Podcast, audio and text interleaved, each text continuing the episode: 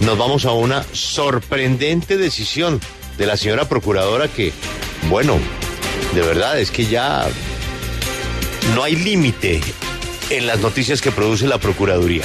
Esta nos llega desde uno de los departamentos más golpeados, precisamente por falta de sanciones del Ministerio Público a los comportamientos, a las faltas disciplinarias. Me refiero al departamento de Córdoba, que ha sido saqueado por los funcionarios públicos en materia de educación, de salud, el comportamiento que han tenido sus congresistas, sus gobernadores, en fin, pues esto ya es, como bien diría Félix, la tapa, aunque no sorprende. Luz Elena. Julio, pues así es. El capítulo de la corrupción en el departamento de Córdoba aparentemente no ha desaparecido. ¿Y por qué lo decimos? Porque la W conoció que durante meses la Procuradora General Margarita Cabello ha logrado mantener con un bajo perfil el nombramiento de su Procuradora Regional del departamento de Córdoba, Gisela del Carmen Acosta, la misma que ocupó el cargo de jefe jurídica del sancionado e inhabilitado exgobernador de Córdoba, Edwin Besaile.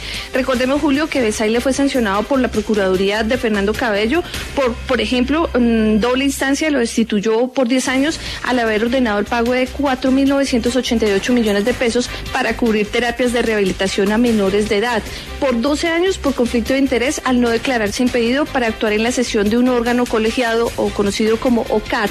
También la Procuraduría le habría formulado o le formuló pliego de cargos por presuntas irregularidades en actos de corrupción presentados en convenios de ciencia y tecnología con la Fundación para el Conocimiento y Desarrollo de la Diversidad Biótica.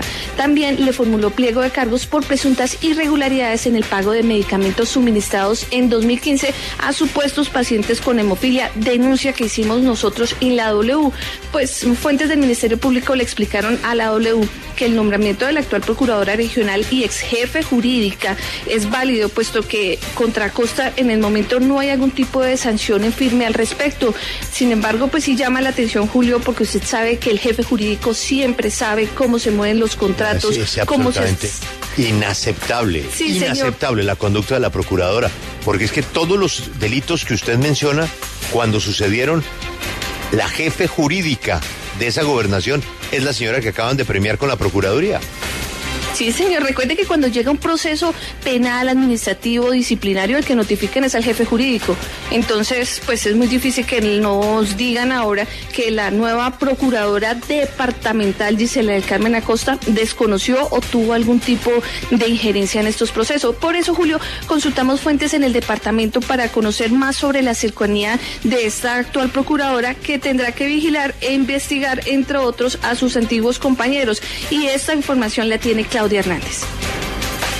Sí, al referirse Luz Elena de que el ratón cuida el queso es porque en las pasadas elecciones regionales el actual gobernador de Córdoba, Orlando Benítez, recibió el apoyo de la Casa Besaile en unión con el actual senador liberal Fabio Amin y el conservador David Barguil, hoy precandidato a la presidencia de la República.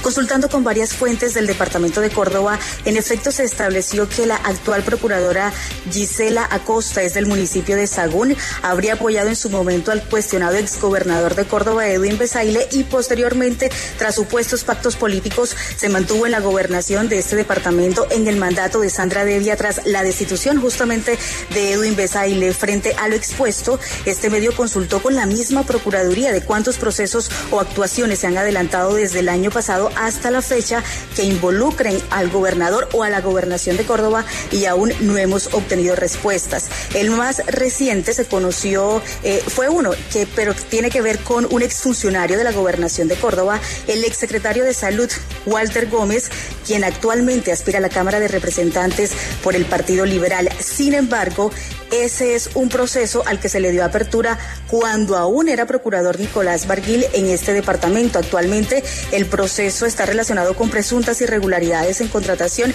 y aún estaría en indagación. Este caso se conoció en diciembre del año 2020.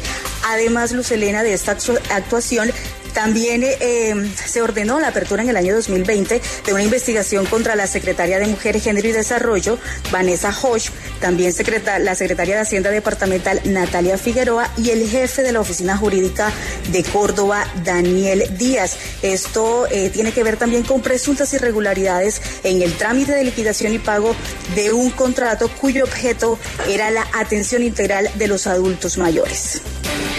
Nombramiento se dio en julio, pasado julio, y los medios de comunicación pues no fuimos notificados porque la Procuraduría decidió para entonces publicar una lista con 59 decretos con nombramientos de todos los cargos. Por esa razón pasó de agache el nombramiento de la Procuradora Departamental de Córdoba, quien pues como lo explica Claudia, tampoco ha tenido visibilidad en los medios, mantuvieron muy bajo perfil este nombramiento y sin embargo ella es la encargada de vigilar no solamente las actuaciones disciplinarias, sino también toda la contratación del departamento de Córdoba. No, no, no, no, no, esto es increíble. Es decir, que la Procuradora Regional es un premio otra vez para la ñoñomanía. Sí, señor. Pues. La misma Procuradora era entonces la jefe jurídica de la oficina del gobernador que terminó, bueno, yo no sé en dónde está hoy el, gobernador Besaile él no está preso, él no se encuentra en la cárcel. Lo que sí tenemos claro es que sí está suspendido en doble instancia, em, inhabilitado y destituido por la Procuraduría de Fernando Carrillo, se me, se me enredaron los apellidos hace un momento, de Fernando Carrillo por este contrato eh, de 4.988 millones de pesos para cubrir terapias de rehabilitación a menores en condición de discapacidad entre 2014 y 2015 y tiene otra también por 12 años por conflicto de interés con este OCAT de la región Caribe que se aprobó no más por 28.900 millones de pesos. Tiene otros procesos en la Procuraduría, pero usted sabe que últimamente la Procuraduría no es que tome muchas decisiones que, no, conozcamos. Con, con, esta noticia, pues es que la nueva Procuradora eh, fue testigo de todo lo que pasó. Fue testigo de todo lo que pasó. Ella tuvo que enterarse de lo que estaba pasando con su jefe, ¿no? Alguien le debió contar, ¿no? Óigame, el procurador Carrillo acaba de empapelar a nuestro jefe por tal y tal y tal y tal. Pues a esa jefe jurídica la acaban de nombrar procuradora regional. Bueno, la acaban no, nos acabamos de dar cuenta, Luz Elena, ¿no? Mm, sí, señor, nos dimos cuenta porque el nombramiento fue en julio pasado y créame que me tomó mucho tiempo encontrar el decreto del nombramiento porque está en un paquete de nombramientos que hizo en julio pasado la Procuraduría y quedó exactamente, le digo, la página 21 de 59.